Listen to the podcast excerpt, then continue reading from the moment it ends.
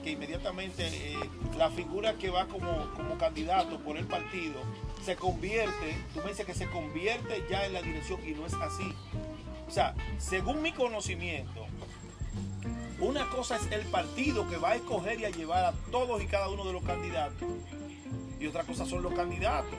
El partido, no sé si tú recuerdas que yo dije ahorita, el partido incluso tiene un control de todos esos compañeros que va a necesitar ese candidato. O sea, no es que tú vas a llevar botella para, para ese, esa administración como el ayuntamiento, el diputado, el regidor, el senador, el presidente. No, tú no vas a llevar botella porque el partido incluso debe rodearse de personas capaces capaz de ocupar una dirección, un departamento, un despacho X. Hay paréntesis, capaz también de captar electores. Exactamente.